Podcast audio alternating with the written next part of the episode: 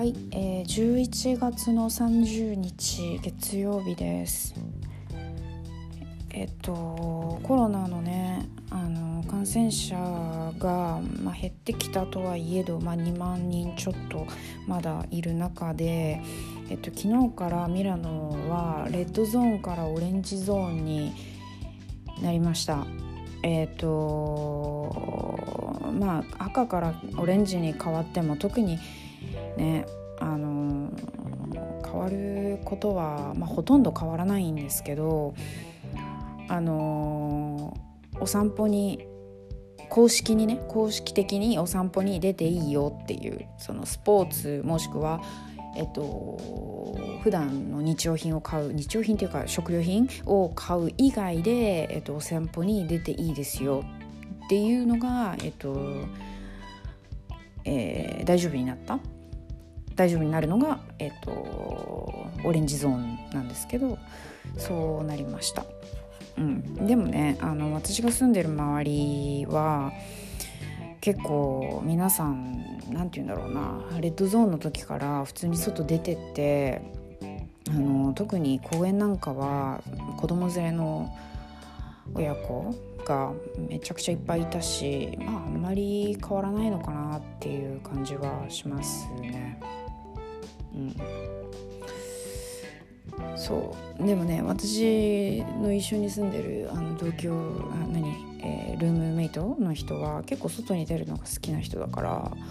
なんかそのレッドゾーンの時は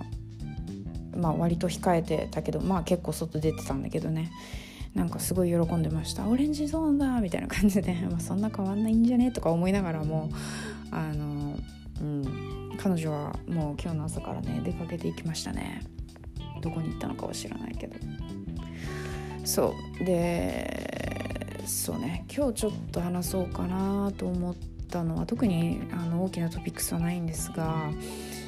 あのいきなり始まった日本食会についてちょっとお話をしたいなと思います。えっと、私はここに住み始めてもう大体3ヶ月ぐらい経つんですが一番最初の時から一緒に住んでる人彼女とあの日本彼女はねすごい日本に興味があって、まあ、行ったことはないみたいなんですけど日本に行ってみたいし日本食も大好きだし日本の文化も大好きみたいな感じのノリの人なんですね。だからなんか 日本食を私が作ってあの何一緒にディナーをしようよみたいな感じでずっと言ってくれていたんですね。でもただまあ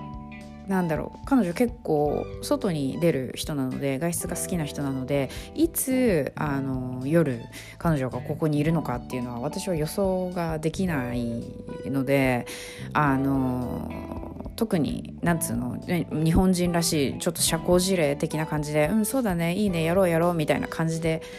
言いながらずっと流してたんですね3ヶ月間。あのその日本食を作るっていう夕食会をせずにあの、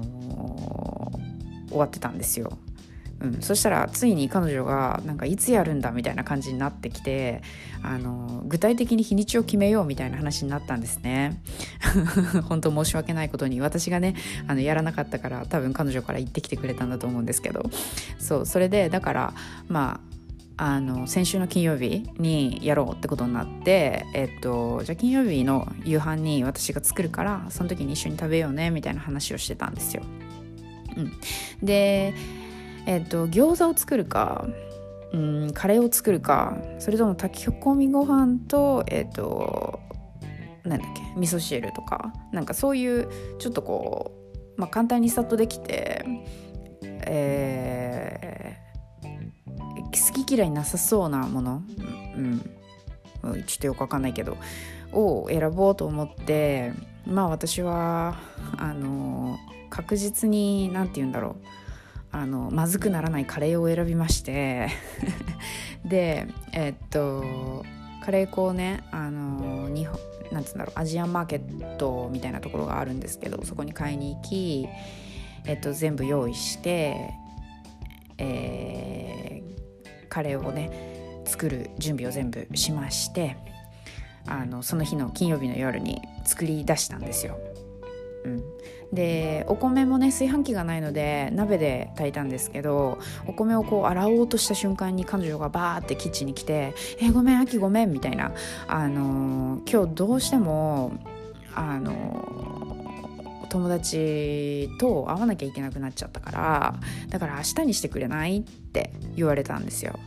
うん、そしたらあ別に全然いつでも私的にはいつでもいいのでもう用意もしたし明日でも今日でも明後日でももういつでもいいよみたいな感じでとりあえずその日はなしになったんですね。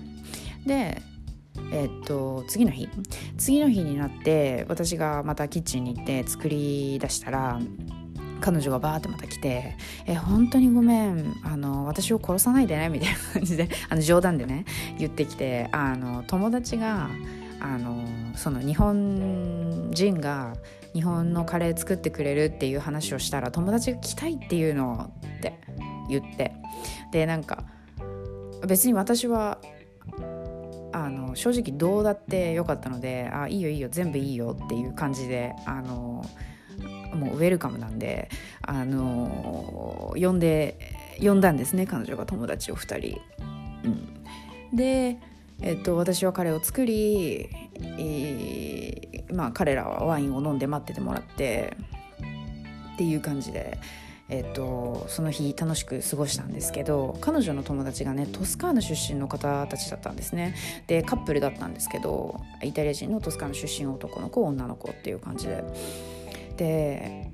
もうね彼らのイタリア語はもう私には一切聞き取れなくてぶっちゃけ何言ってるのか全然分かんなくて めちゃくちゃ難しかったんですけどあのたまにねあの英語も英語で説明してくれたりもしたのでなんとか意味は理解したんですがこんなにもあのイントネーションが違ったり、まあ、発音の仕方が違ったりあとはま方言もありますよね方言も違うとこんなにも聞き取れないのかと思ってちょっとびっくりしましたね。うん、でね正直ね日本のカレーはねあのー、多分ね彼らあんまり好きじゃないですね。すごい「あ美味しい美味しい」とは言ってくれましたけどあのすごくイタリア人の方ってあの、まあ、人によりますけどすごく気を使ってくれる方が多いんですよ。なので美味しいってすごい言ってくれたんだけど多分大好きではないと思う。うん。なんかちょっと多分ね味が強い強すぎるんだよね日本のカレーはきっと。うん、でも彼らにとっては本当に初めてだったみたいでなんかイタリアにはそのまあもちろん日本食屋さんに行くとたまにカレー日本のカレーが売ってるんですけどあのイタリアでカレーといえばインドカレーとかああいうサラサラした中身があんまり入ってないようなあの肉とスープカレーだけみたいな感じの海苔のものが多いのであのすごい珍しがってくれましたね。で何よりも喜んでもらったのがあのご飯を日本のお米的に炊く感じ？がすごい喜んでましたね。イタリアではお米食べる時なんかただボイルするだけなんですよ。茹でてざるにあげてあので使うみたいな感じなのでそのちょっとこう粘り気が出るように何ていうの？粘り気っていうのかな？その日本でいういわゆるお米を炊くっていうあの感じでは食べ彼らは食べないのであの喜んでもらいましたね。あ日本のお米だみたいな感じで。そう。で私はちゃんと日本のお米を使ったのであのそれなりにちゃんとしたお米に仕上がったのでそれ喜んでましたね彼らはね。はい。っていう感じであの突然の来客を伴った日本食日本食っていうのがね日本のカレーって分かんないけどその日本人が作ったものを食べる会みたいな のがいきなり開催されてすごい楽しかったですっていうお話でした。でえっとまあそんな感じで4人ぐらいの集まりだったらまあ別に問題ないのかな5人とか6人になっちゃうとねあのこの今のこの現状集まっちゃいけないっていう決まりがあるみたいなんですけどまあ4人ぐらいだったら問題ないのかなと思います。うんでそうでねあの一つすごく悲しい出来事がありましてそれを最後に、えーと、話したいと思うんですけれどもあのね私は私が住んでる近くにはねあのチャイナタウンがあるんですよ。でそのチャイナタウンの中に、えっと、イタリア人の方が経営しているパン屋さんがあるんですね。結構大きめのパン屋さんが一つあるんですよ。でそこのご主人は78歳ぐらいの方で結構お年寄りなんですけどすごい元気な方だったんですね。で、えっと、娘さんと、えー、一緒にそのパン屋さんを、えー、経営されているという感じで、えー、いつも焼きたてのパンを売ってるパン屋さんだったんですよ、うん、で私はもちろんそのパン屋さんを知っていました。でね先週か先々週かな、あのニュースで見てすごい悲しかった出来事なんですけど、えっと、そのパン屋さんがねコロナウイルスでそのパン屋さんのご主人あのその78歳のご主人がコロナウイルスで亡くなったんですよ。でそのなんでそんなに悲しくまあにね人が亡くなったっていうのは悲しいことなんですけどその上さらに悲しかった理由っていうのが、えっと、彼はあのこのコロナウイルスの状況で仕事をなくななくしたりあの結構こう食べ物に困っている方が増えただろうっていうことでパンをね無料で配ってたんですよ。でパンを、えーと、ボックスの中に入れてお店の外にポンって置いといてあの自由に取っていってくださいねっていう張り紙をして、えーとそういう活動をされていた方だったんですね。でその知り合いとかあと顔見知りの人とかが取りにくくないようにあの好きなようにいつでも持っていけるようになんかこう彼がもし外に出た時にもし知り合いが取りに来たら気まずいじゃないですか。うん、だからそういう時はすぐに、えーと、お店の中に入って彼彼女が、えー、気にしないでパンを取っていけるようにっていう状況いう状況をちゃんと作って、えっ、ー、とそういうことをパンをね無料で配布するっていうことをしてたんですね。ででもねすごいあの